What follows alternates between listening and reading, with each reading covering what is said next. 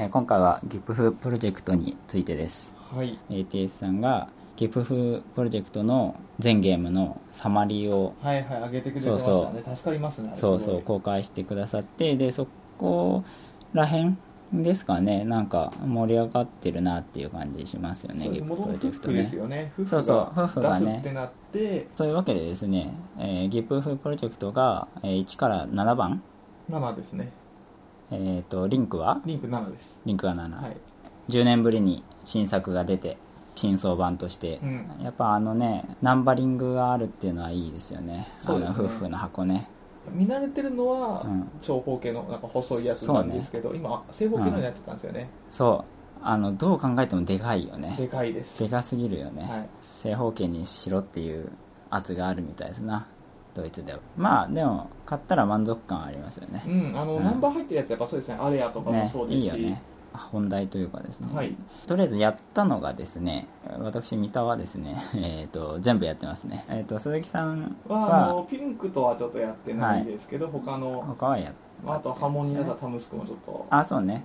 そうです。僕もはタムスクも含めて全部やってますね。とりあえず GIPF GIPF はですねそれぞれの GIPF プロジェクトの他のゲームに拡張がついてるんですよね。はいはい。全部の拡張を入れて遊ぶこともできるっていう感じなんですが、それは GIPF ポテンシャルっていうんですけどそれは全くやったことがないです。うん。評判はまああの悪くはないんですけどねちょっとやってみたいなとは思ってるんですが。うん。で GIPF そのものの話ですけれどもこれは4目並べと言っていいと思いますけれども、あの置けるマスが外周のみなんですよね。外周に置いてで隣接しているコマを中央に押し出していく感じのシステムなんですけれども、えー、と2個勝利条件があって、うん。えー、ギブフコマ3つおのおの持ってるんですけどうん。それを取られる、うん。取られるっていうのはですね4目並べた時にその列に一緒にいると巻き込まれて死ぬみたいなことなんですよね,、うん。ね。うん。っていうのとあとは駒が引けないと、うん。えーギブフコマを守ってばかりで他の駒がやられるとギブフコマが残ってる状態でも駒が置けないっていう状態になって、うんうんうんうんまあ、負けちゃうという。やっぱりこの二軸あるっていうのは楽しいです。そうですね。ね。片方だけ気を配ってるうん。と、もう片方でそうね。やられてしまうっていうのがあるので、なんかそういう点で言うとうーんボードゲーム的というかマネジメントしてる感があって、うん。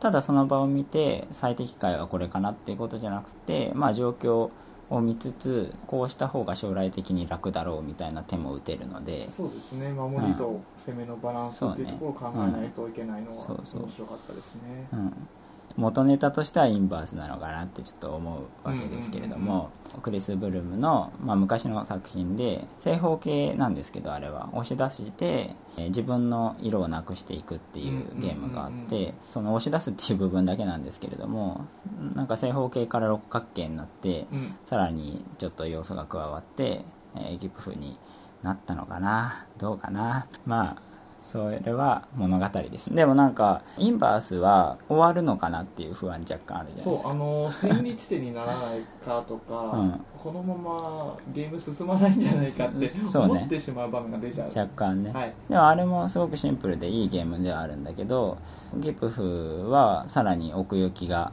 出たっていう感じがしますね。まああの比べてるけど全然違うゲームなんですけどね あの各々の手番で必ずゲームが進むシステムっていうところで、ああそうだね。確かに。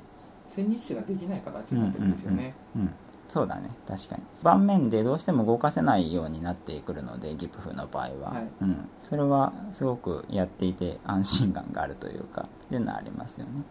で、えー、とギプフシリーズにシリーズじゃないや、えー、とプロジェクトに共通していることというのを語りたいわけですよせっかくなんでね、はい。はいっていう意味では、うん。ギプフが象徴的ではあるんですけれども、5目並べとか4目並べとか、並べていく？連なりというのが一つキーワードになっているのかなと思っていてうん大体そうですねサール以外はうん。全部並べていく系じゃないですか、と思うんですよね。僕はあの駒の移動っていうところがリプフプロジェクトのポイントなのかなと思いますねっていうのは一回置いた駒がもうそのままそこにとどまり続けるってことはうんうん。なくて、必ずそれが動いたり変化したりっ確かに。ていうところでアブストラクトをやらせてるっていうのが、うんうんうんうん。ギブフプロジェクトなのかなっていうのは。うんうんうん。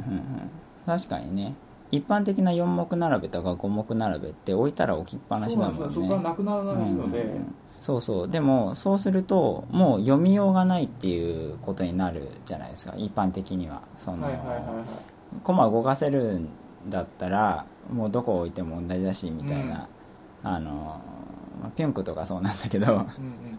あのカオスになりがちで、はい。で、えー、と GIPF プロジェクトにおいてもそれをその傾向はあるんだけれどもちゃんと収束するような装置が、えー、おのおの用意されていて、うん。まあ、GIPF であればそのコマがだんだん溜まっていって動動かせなくなっていくっていうところが、まあ、あるんですよね、えー、とタムスク。ですタムスク。あのギブプロジェクトないやつに行くそうですね。あの元元 GIPF メンバーの2番。ナンバー2、はいが、まあ、今はもう破門されてるわけですけれどもタムスカ楽しいね。面白いですね。まあうん。一番楽しいでしょ。そうですね。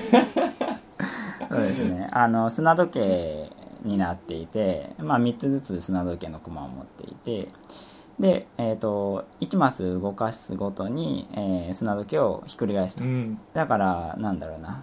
何回かごとにひっくり返し直さないとうんうんうん。死ぬっていうね、はいうん、あのっていうところでそのアブストラクトとしては非常にシンプルですね「おい俺の魚だぜ」みたいなはいはい。感じの、あの陣取りですよね、なんだけど陣取りとしてはこれをここに動かしたいんだけど今はあいつを動かさないとあのもう砂がね落ちきってはい。死んでしまうので、そこを動かさざるを得ないとかあの状況を睨みながらですね自分の駒と相手の駒の状況を見ながら、まあ、やっていくっていうのが面白いですよね。楽しいです。そうですね、うん。あのアブストラクトに手番の時間制限を設けてるっていうところがやっぱそうだね。りいいですよね,、もうあれですよね。完全に兆候問題をそうですね。100%解決しているっていう。で早く相手に手番やれよっていうその時が別についてるところがまたいいですね。そう。で逆にそのせかされせかす用の砂時計はゲームのシステムに組み込まれていてあれをボケっとしてせかせないでいるとあの自分の死にそうな砂時計とかが、まあ、あると死んじゃうんですよそうねですね。だから早く手番を終わらせてこっちに手番にしてくれっていう意味で あれを使うっていうのがそのただプレッシャーを与えるための砂時計じゃなくてゲームとしてちゃんと機能しているっていうのが、まあ素晴らしいですね。はい。今は亡きタムスクですね、うん。うん。えー、と3番目がゼヘツですね。ゼヘツはちょっとこれも特殊というかなんかギプフタムスクゼヘツって見るとだいぶだいぶ固まってないよね。そうですね。なんか な何を目指すうん まあいろんなのやりややりたいっていうのがあったのかもしれないですけど、ゼヘツはあのギプフシリーズの中で最も面白さが分かりづらいんじゃないかな。分かりづらいというのは面白さはあるんだけど分かりづらいっていう意味ですね、あのピュンクとはないんじゃないかっていうのがあるんですけど まああの 置いておくとしてですね。あのゼヘツは唯一ボードを使わないですよね。チェッカーの要領で、うんうん。えーコマを飛び越すことでコマを取ってはい。でそれを集めてゲームに勝利するっていうゲームなんですけど、うんうんうんうん。取れる状態で自分の番に来たら必ず取らないといけないっていうルールがあって、はいうんうん。だからこれは相手がアシストしてくれない限り取れないわけですよね。ね。相手がわざわざ隣接のポジションに駒を置いてで「はいあなたの番ですよ」っていう状態にならないと駒が取れないのでう、ん。なんでしょう。ウィンウィンっぽい感じですよね。仕組まれたウィンウィンですよね。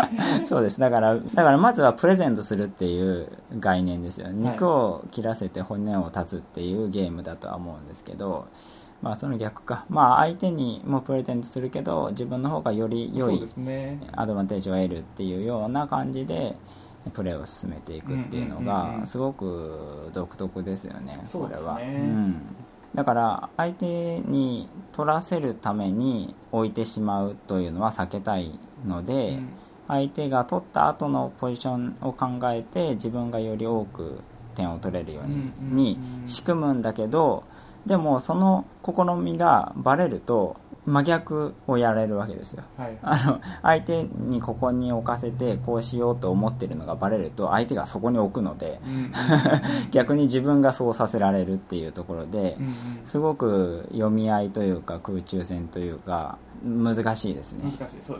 あのただ分かってる人同士で遊ぶと面白い。うん。でもっと分かってる同士で遊ぶと多分面白くない だってこう置いたらこう取られる、うーからこう置こうみたいな風に考えるのがバレると相手にやられるから、多分極めるとどうにもならなくなるような気はしますね。だからもう新たな一面が見えるのかもしれませんけれども、あのそのために多分分離ルールがあるじゃないですか。なんか島が孤島になった場合にそこの駒全部取れるみたいなルールがあって多分あれが機能してくるのではないかと思ってるんですそうね。やがった感じのルールはちょっとよくわからなかそうだね、うん、我々のレベルではちょっと理解うんに及ぶ、やってみるとやってみるとわかんないそうですね。ですうん、まあでもかなりいいですね。ひねくれていて、かつ面白いですね、うん。うん。読み合いが本当に読み合いだけのゲームだと思います。ねでえっ、とドゥボンはどうですか？ベストじゃないですか？どうですか？ドゥボンは僕はすごく面白いですね。システムがなんだろうアブストラクトってルール読んでもあんま面白そうとか面白くなさそうとか分かんないじゃないですか、そうですね。やってみないと。やってみないとわかんないです。あただドゥボンについてはひ非常にルールを読んだ段階ではこれは面白いだろうなというのがまあ分かって大通り面白いと。うん。ただ個人的にはフォーカスのシステムなんですけど、うんうん。えー相手の駒に乗るで2階層になったり3階層になったりするんですけど2階層3階層になったらその階層分動かせるようになると。移動距離が増えていくっていうタイプのゲームでちょっと僕はねあの脳がついていかなくてあの乗せる前と乗スタートの動きが変わるっていうところで。そうそう。そう。うん。あのこれを2歩動かしたいから一旦乗っけるぞってなっても、えー隣接している敵の駒が乗ってきたことでこれが3になりおっとと思って乗せ返したら4になってるからあれ俺のやりたいことどこ行ったみたいになるわけで す2歩先に置きたいはずが4距離移動の駒になってしまったりとかですね、まあ、そこら辺のあの慣れっていうのはあると思うんですけどとにかくでもダイナミックで面白いですよね、あのデボンコマっていうのが、まあ、3個ありましてでコマがバーっと、まあ、ボードに載ってるんですけどデボンコマにつながっているコマうん以外はどんどん死んでいくんですよ。なんでデボンコマと切り離されると厳しいというところでうん。そこの陣取りがあるんですよね。うんうん。でデボンコマの上に乗ることでデボンのあのデボンコマのコントロールも得られるので、そこのコントロール争いとでそれをさせないとっていうのとデボンコマを動かされたとしても大丈夫なポジショニングにするとか逆にデボンコマを取られてしまうんであれば多くする。7マスとかにしちゃうと、うんうん。結局デボンコマ動かせないのであの7マス先にねそうですね。駒がないと動かせないのでね。っていうその睨み合いがとてもうんうんうん。面白いですよねあの分かりやすいんですよね。分かりやすいけどそこに対してどうやってアプローチしていくかみたいなのが。うん。例えばデボンコマに乗りたいって言った時に隣接コマはまあ1歩で乗れるじゃないですか、はい。でも2歩先にあるコマだったらその2歩先のコマを一旦2段にしないといけないのでですね。一旦2段にするところからスタートするじゃないですか、であれ2段にしてんなっていうのを見たらあここが狙われてるなっていうのがまあ分かるわけですよね、だからあの全ての手が布石として打たれるので、うんうん。でで布石を読むのって楽しいじゃない？あ、うん。ここ狙ってんだな。じゃあこうしようみたいな。っていうのが、うんまああの分かりやすく面白いですね、うそうですね。ん、でダイナミックじゃないですか、うん。これ得点計算としてはコマの量なんですよね。そうですね。自分のが上にあるコマは全部自分のものになるので5個とか載ってたら5点なんですよ。うんうんうん。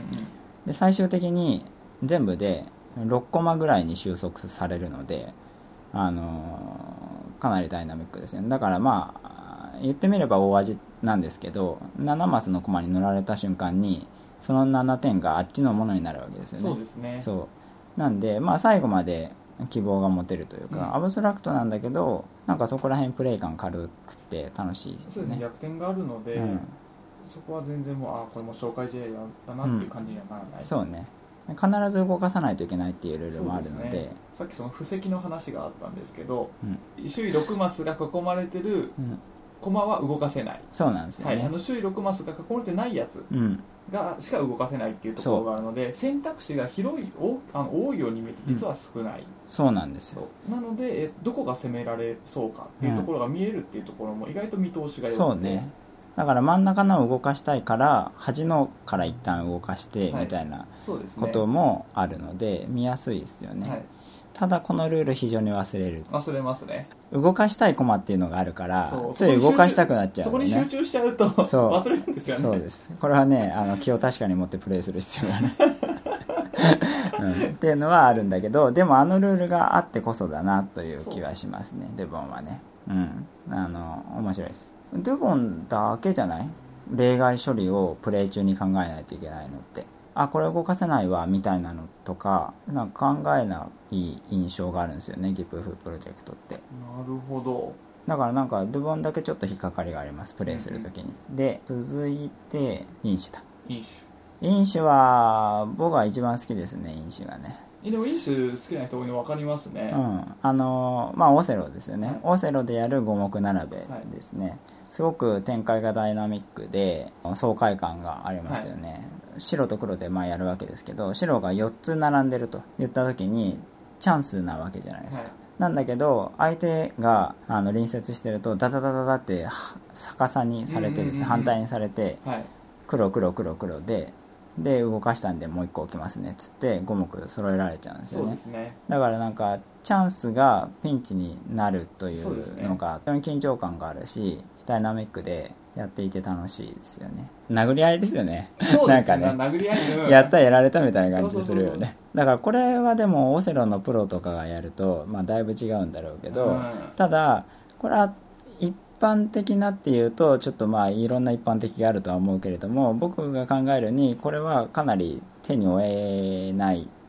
パーティーゲームとして楽しむしかないのではないかと思うのですが、うん。まあ僕のレベルだとねなんだけどまあ楽しい。えっ、と一つすごく気楽にプレイできる工夫がありまして、はい。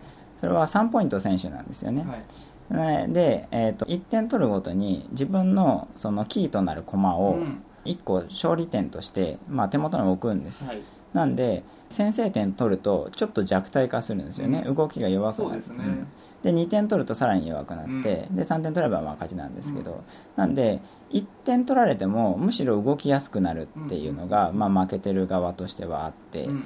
全然希望を捨てずに遊べるっていうのが、僅差になりますよね、うん。あと。そう。2個失っててもう片方が何にもなくてっていう状態だとやっぱ圧倒的有利なんで、そうですうね、ん。絶対3対1とかにはなるよね、うんうんうんうん。とは思いますね、うん、とはいえその1点取ること先制点取ることが無駄というわけでは決してなくて、うん。うん。非常にキャッチーで遊びやすくって、はい。うん、実力差も出づらいのではないかなっていうのはあります、ただあんまりにも読めなさすぎるので展開が派手なんでね、はい。まあ読めないことはないんだけどまあでも難しいですよねあ勝ってたなみたいな展開は多いと思います、うっかりも結構ありあそうますよね。ねううっかりはある、やっぱ駒がくるくるくるくる色変わったりするので、うんうん。ただ最後はもうお互いに2個ずつ失ってるみたいな状態には基本的にはなるので、うん。情報量は減りますよね。うん。考える情報量はね、だからその点も、まあ、ゲームを収束させるっていう意味で分かりやすくはなってるかなとは思うんだけどね、デボンもギプフも品種もどんどんコマが置かれていって盤上が少なくなっていくのでうんうん。収束するんですよね、はい、まあギプフは若干怪しいところありますけどね。そうですね。あの4つ揃うと全部返ってくるので、はい。そこら辺ちょっと微妙ですけど、あとはなんだっけ、えー、とゼヘツ。ゼヘツも、えー、とコマを置くたびに盤面の。そう、はい。盤面がどんどん小さくなっていくので、それもまあ終わる工夫がされていますよね、はい、そういう感じにしてます。そうですね。僕インシとデボンがやっぱ面白いなと思います、ね。うん面白いです面白いです。うんえーピンクとの話するか。えっと。あの私やってないので、鈴木さんはやってないんですけど、まあ、僕はどうにもならないという印象があります、えツイクスト的な感じでなんだろうおコネクト系ですね、はいはいはいはい、えっ、と直線距離で、うん。直線じゃなくてもいいんだけど、まあつなぐと、うんうん。自分の陣地から相手の陣地までつなぐと。うん。そしたら勝ちですよって感じなんですがこれもあれなんですよ。さっき言ったように鈴木さんの指摘があったように駒が動かせるんですよね、はいはい駒が動かせることでですねもうなんというかはちゃめちゃですよね。そのコネクト系で駒が動かせるとなるともうどうにでもなるというそうですね。かコネクト系は今までの手手手番でやってきた頃の蓄積でそうそやってうそう。そういくものですもんね。ここに置いたってことはこっち狙ってるんだなみたいなのを見つつやるのにうん。ギュイーンって動くから、うん。今までの何だったんだよってなりますね。そうそうそう。うっていうのとあと立体の概念があって、うんうん。相手の駒2つに対して上に乗ることはできないんだけど、うん。自分の駒を軸にしていれば相手の駒にもの乗れたりとか、うんまあ、それで切ったりとかができるんで、試みとしてはまあ悪くはないと思うんだけれども、まあ、ゲームとして面白いかどうかっていうとちょっとうん微妙ですね。うんあそうなんだっけネスターの同じような感じで、はい。丸でやる球体ねうん球体でやるコネクト系があるんですけど、まあ、立体っていう意味で言うと、まあ、あっちの方が面白いかな。うん。面白いっていうか、まあ、遊びやすい。うんで、えーツァール。ツァールはあのタムスクがあまりにもパーティー感が強すぎてちょっと空気が読めてないということで波紋になって、はい。で代わりにツァールになったわけですけれども、ツァールは3種族いるんですよねそうですコマがね、はい。でどれか一種族一種族を殲滅すると勝ちであるうん。ということで、えーやることは1人やっつける。うん。相手の駒を1人やっつける、これがマストアタックであると。えー必ずやっつけないといけなくてやっつけられなかったら負けであるうん。ってことですね、でその後で、えーさらに攻撃したり駒を強化したりということができる。うんうん。でこの2アクションやるんですけどもこれがなかなか楽しいですね。楽しいですね、うん。あのこれもギプフと同じで、うん。あの終わり方が2通り二通りあそうね、はい。攻撃できないっていう終わり方。そうですね、動動けないっていう終わり方か、どれかの種族がうん殲滅されるか、そうね。うん。強化するっていうのは、まあ、楽しいですよね。そうでも強化うんあれが、あの自分の種族を1個犠牲にするのでそうだね。そうそう。そこの強バラ化の仕方ンスがねを間違えると、うん。とてもよろしくない時があって。そうですね種族ごとの優劣はなくて単純に強化するっていうのはその自分の駒を乗せるんですよね、自分の駒にね、そしたら2レベルになると。2レベルになったら2レベルのやつをやっつけられるようになるとい。うことですね。3個になったらもちろん3個以下のやつをやっつけられるってことですけど、なんであの種族が、えー、と一番弱い種族というか希少種族が6個あって大体それが死にそうになるわけそうですけどそれから潰していくっていう感じでそいつをまあ強くすると、うん。い一匹でも強い状態でいればあの、まあ、強化しておけば、まあ、負けはないということでね。はい、強くする、でそうすると2番目のあの少ない種族が狙われてきて8つだから。そうね。9かな、9ですね。確か、うん。2 3 9個はい。なんだけど、でそれを取りつつ取られつつその希少種族を強化しつつ、うん。えーみたいなバランスが面白くって。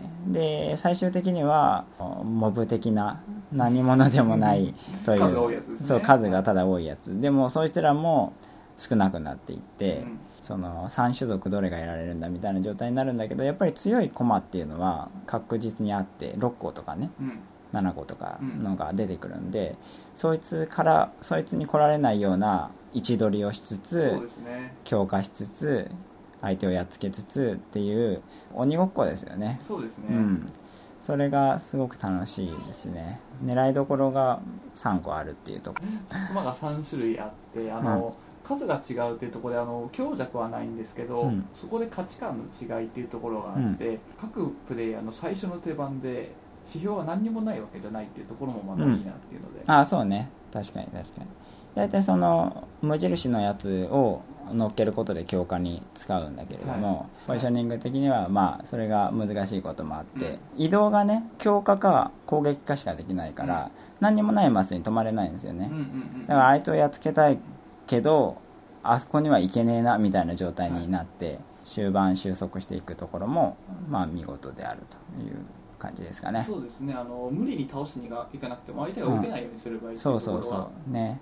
これが面白いですね。うん、ツァールが一番ですか？サール一番ですね。うん。で攻撃と、うん。まあ、鬼ごっこの逃げっていうところで、そうね。あの僕の中でツァール面白いなと思ったのは必ずマストアタックの後に選択肢が用意されてて、うんうんその選択肢の中でさらに攻めるのか守るのかっていうところを一回一回考えさせられるところがあってそうね。うん。そう思いますやっぱりその GIP プロジェクトを通じて読み合いができるようになってるっていうところと、あとはまあ勝ち筋も2個あって、うん。でかつ煩雑になりすぎないっていうのが、うん。まああるなとは思いますね。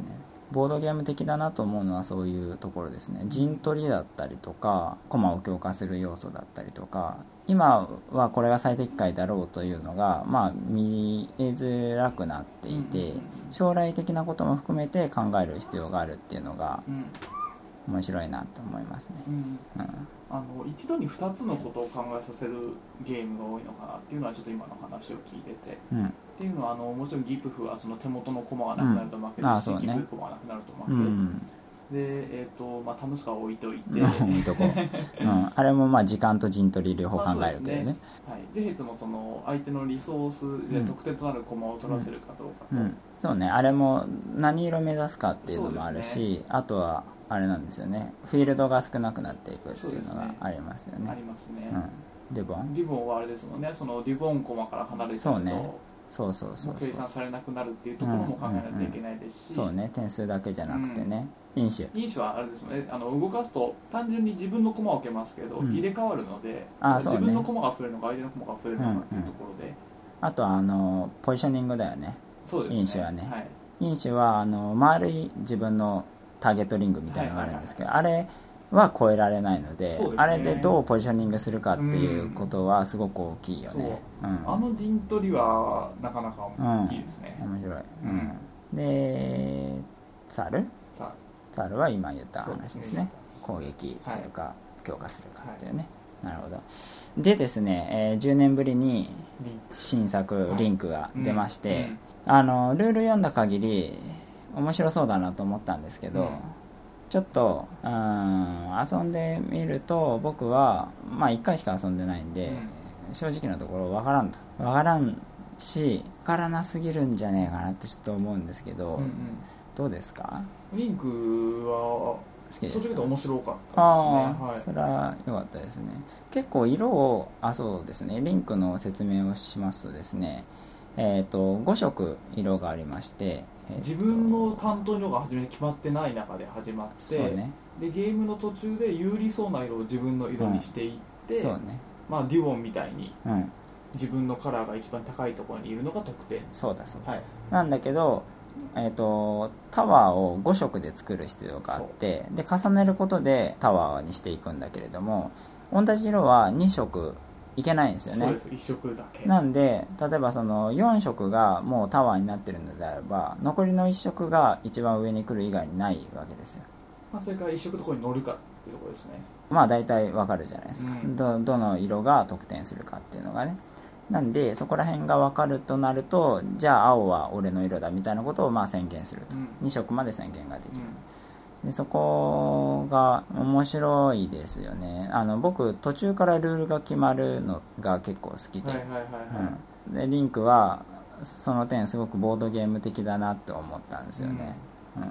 なんかみんなで投票してこの資源は勝利点で3点にしますみたいなのあるじゃないですか、投票系のゲームね、はいなんかそういうようなのをやってるような気持ちになるというか、うんただですねやっぱりその有利な色っていうのは自分にとって有利な色でありつつ相手にとっても有利な色なわけじゃないですか。うんうん序盤どう動いてもいいなっていうのがあってうん。序盤って指針ないよね。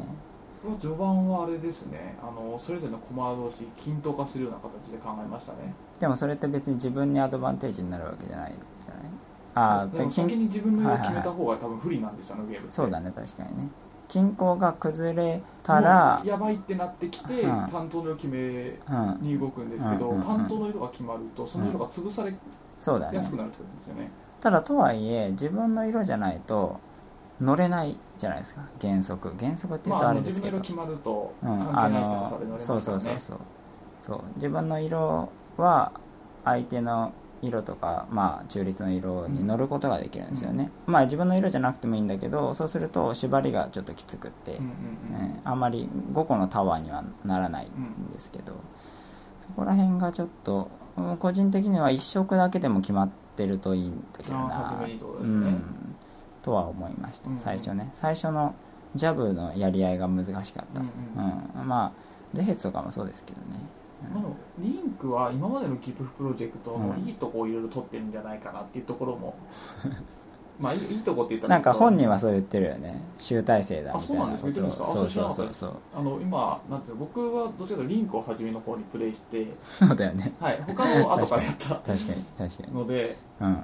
いや僕はクリス・ブルムは10年間いろんなことを考えて頭がおかしな人になったんだなって いう印象がありますね。リンクをやってもうギブプロジェクトとさしてはもう完全に違うものというか、ボーナンザじゃなくてアグリコラになったみたいな、はい。なんかあの分かります。言いたいことは。あのなんか行き着くとこまで行ったなっていううんうんうんうん。印象を僕はリンクで受けたんですよ、うんうん。遊びやすさとか複雑さが段違いじゃないですかリンク。他と比べて、はいあの僕はあの自分の色であれば直線で動きつつ1個曲がれるみたいななんか自分の色を交差点みたいに使えるみたいな移動方式とか、、はい。やどう大丈夫かと思った。あー僕あれは逆に面白いなと思いましたけどね。うん。いやいやあのまあそういうルールが必要だっていうのはまあわかるんだけどでももっとうまくまとめてたじゃんって僕は思う。まああの先にリンクをやっちゃったのですあの、はい。ツァールでもうこれもダメだって時のはいはいはい。救済のはい。動き方になになってるのかなって感じああそう。なるほどね。ツァールを模していると。あのあリンクの動きは。あの動き方ってことですよ。なるほど。いや本人がね リンクがギブプロジェクトのいいとこ集めたゲームだみたいなことを言ってるから、えどこがだと思ったんだけどそうか。僕はなんかなるほどねやった後に思いましたね。なんかいろいろなところを取ってるなっていうのは。なるほどね。いやでも大抵あれですよね。いろんなところを 取って作ったゲームなんてろくなもんじゃない。うん。なあれあれじゃないです。なんかフリーゼみたいな作り方してんなって思ったよ。うん、じゃあ5個積むっていうのはつ積むのはドゥボンだけか。ね。じゃあドゥボンですね、うん、色を決めるっていうのはリンクの新しい要素ですよね、はい。それ以外は大体どっかから取ってきてると、直線で移動できるみたいのはでも確かによくあるね。ツァールもそうだし。飲酒もそう。あそうだね。飲酒もそうだね。でもさリンクさ大体さ2対1とかで終わらない？2対1は言い過ぎか。2対2とか2対3とか。タワーを作る難易度が高すぎてでお互いに牽制するし。ああすげえ単位になるなっていう印象があって。で単位になったらまあ4つの塔を作ってる人がいいみたいなことになるんだけど、4つの塔を作るのと5個の塔を作るのは難易度が結構違うじゃないですか、だからもっとちゃんとやれば5個の塔は単位になり、うん。そして4つの塔をたくさん作るゲームになるのかなっていうのはちょっと思ってはいるところで4つの塔をたくさん作るのって結構狙えばたやすいというか、うん。まあ、5個は諦めればね。っていうところであれにも2つの勝ち方というか2つ見るべきことがあるようになってるのかなっていうのはちょっと思いましたね。そうですね。ディッププロジェクトとしてみた時にね、うん。そんな感じですかね。そうですね。すまん。ピュンクトファン。すまん。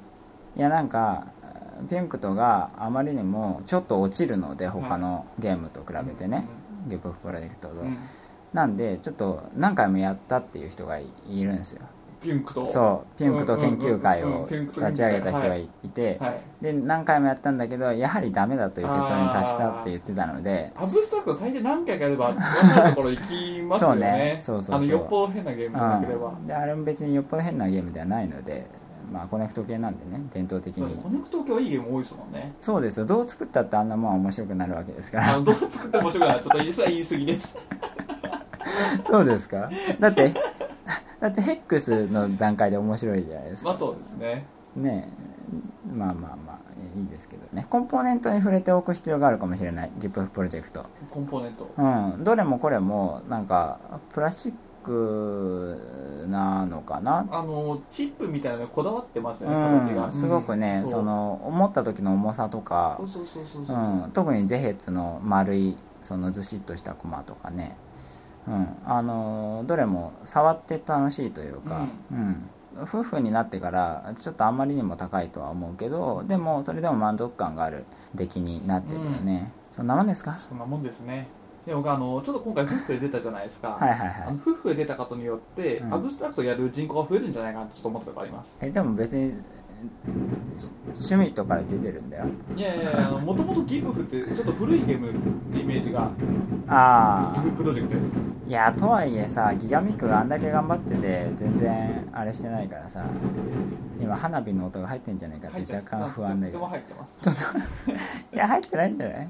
でなんかやっぱ、はいはい。アブスアブストラクトだとどうしてもやっぱネスターのイメージが強くて国内であんまりそんなないよ。で国内でその遊ばれてないイメージがあるんですよいやアブストラクトはギガミック一強でしょ。ギガミック一強ですか？そうでしょ。だってコリドールの知名度とかさ高島屋とかで売ってるじゃない？デパートでさ。ああなるほど。ねギガミックは、はい。あなんだっけ？あの木の駒をパカってやって三目並べやるみたいな、なんだっけ？忘れちゃった。い。やギガミックはすごいと思いますよ。三角形の駒とかをさそのはいえっと透明な2枚のガラスの隙間に入れるゲームとか。あバティーク。